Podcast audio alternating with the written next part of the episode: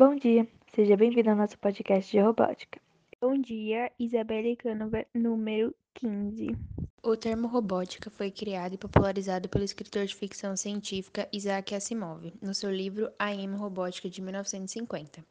Nesse livro, Isaac criou as leis da robótica que, segundo ele, regeriam os robôs no futuro. Um robô não pode ferir um ser humano ou, por ócio, permitir que um ser humano sofra algum mal. Robótica é a ciência que estuda as tecnologias associadas à concepção e construção de robôs.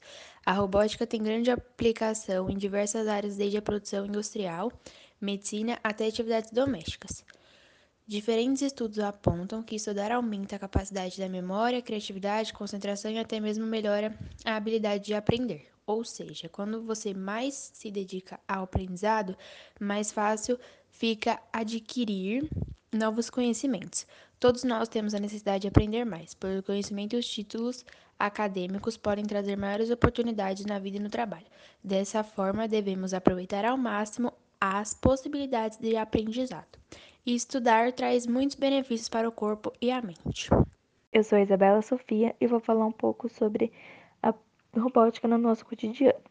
Bom, primeiramente, a robótica tem grande aplicação em diversas áreas, desde a produção industrial até as atividades domésticas. Desde a primeira revolução industrial, robôs e outros equipamentos são utilizados para aumentar a produtividade das empresas. Os robôs industriais foram inicialmente criados para executar tarefas comuns, podem ser reprogramados para exercer diversas funções. Algumas aplicações típicas dos robôs industriais são de fundição, pintura, sondagem, montagem de movimentos de carga, entre outros. Mas, ao contrário do que pensam, a robótica não existe apenas para o uso de grandes empresas. Tarefas cotidianas, como limpar a casa, por exemplo, se tornou menos exaustiva com a ajuda de novas tecnologias e dispositivos para realizar atividades automatizadas. Um dos robôs domésticos mais conhecidos da atualidade é de aspiração, o mais vendido no Brasil. Ele auxilia na removação do pó e pequenos resíduos do chão da casa. Bastante prático para uma limpeza mais superficial, não é mesmo?